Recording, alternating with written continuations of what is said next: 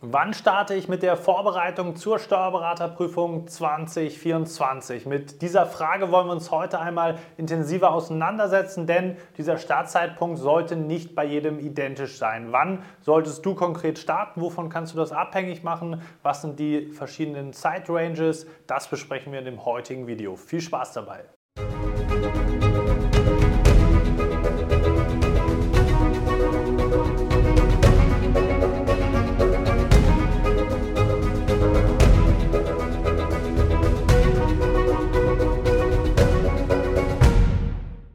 Und damit hallo und herzlich willkommen zum heutigen YouTube-Video. Wann solltest du mit deiner Vorbereitung starten, wenn du 2024 ins Examen reingehen solltest? Mein Name ist Marlo Steinecke, ich bin Steuerberater und Dozent und Geschäftsführer der ESA Examensvorbereitung GmbH. Gemeinsam mit unserem Team helfen wir dabei, individuell und erfolgreich auf das Steuerberaterexamen vorzubereiten. Wann solltest du jetzt also starten? Das ist die große Frage. Der Durchschnitt sollte im Mai des Vorjahres loslegen. Das bedeutet, du hast die Prüfung im Oktober 2024, das heißt Mai 2023 ist als durchschnittlicher Parameter der Zeitpunkt, wo die meisten grundsätzlich loslegen sollten.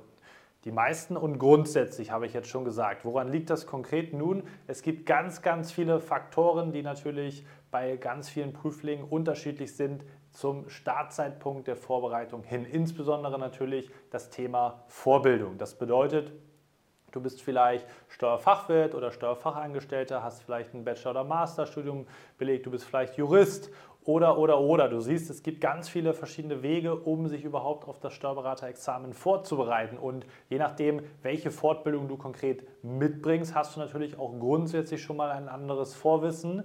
Insgesamt aber natürlich auch über die Breite verteilt. Es gibt verschiedene Teilbereiche im Steuerberaterexamen, die einzelnen Fächer, die Fachbereiche beispielsweise, wo man draufschauen muss, was bringt man schon mit, was bringt man eben noch nicht mit. Und natürlich auch diese Erfahrung mit den Art von Prüfungen. Und das bedeutet ganz viele Faktoren, die das Ganze in die eine oder andere Richtung verschieben können.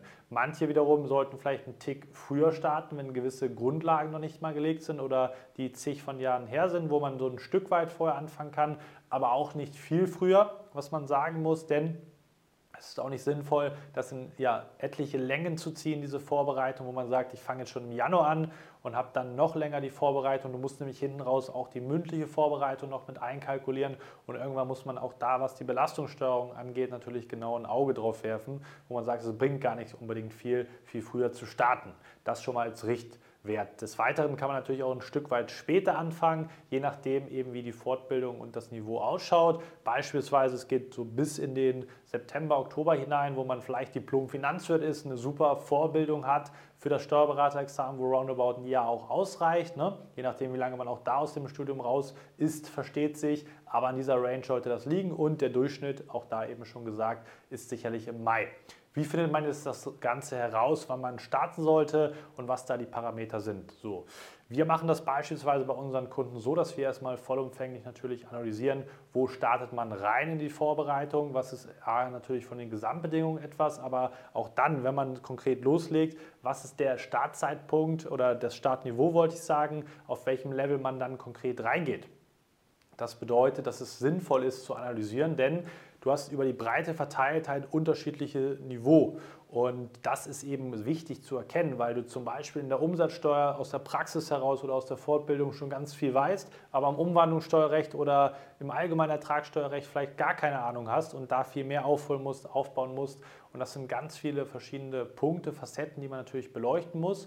Und dann ist natürlich ganz wichtig, wenn du in diesem Bereich startest, dass du dann im Folgenden natürlich auch einen Plan hast, wo du genau weißt, der ist sozusagen darauf ausgerichtet, was ich schon kann, das passt sozusagen in der Hinsicht, dass man da natürlich gewisse Sachen nochmal festigen muss, aber man sich auch insbesondere auf die Bereiche konzentrieren kann, wo eben noch vielleicht der Bedarf viel, viel größer ist und so eben permanent an dem Niveau arbeitet und nicht irgendwie ein halbes Jahr mit Sachen beschäftigt ist, wo man letztendlich gar keinen Mehrwert hat, weil man die Sachen vielleicht schon mitgebracht hat. Und das muss man eben alles analysieren, muss man sich alles konkret anschauen, um auf dieser Basis dann einen vernünftigen Plan auch zu entwickeln, wie wir das eben auch bei unseren Kunden machen.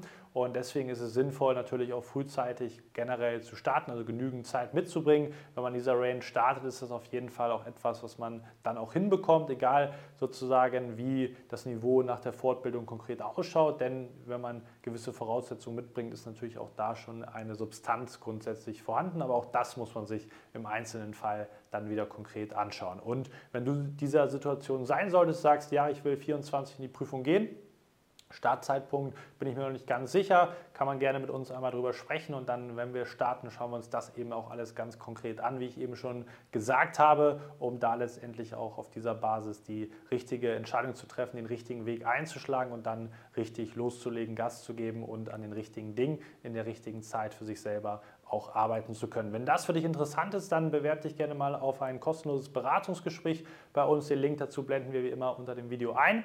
Und da findest du eben dann oder wir finden gemeinsam heraus in diesem 60-minütigen Gespräch, was bringst du wirklich schon mit an Fortbildung, wo müssen wir sozusagen konkret reingehen, was wird der Weg sein bei dir, wie machen wir das Ganze und dazu lade ich dich wie immer herzlich ein und schauen uns das Ganze mal individuell für dich und deine Situation an. Und wenn du Rückfragen hast, gerne auf jemanden in die Kommentare schreiben, schreib mir auch gerne etwas bei Instagram, wenn du Rückfragen haben sein, haben sein solltest und Ansonsten ja, freue ich mich, dass du bis zum Ende mit dabei gewesen bist. Wir sehen uns hoffentlich auch im kommenden Video wieder. Bis dahin, dein Malo.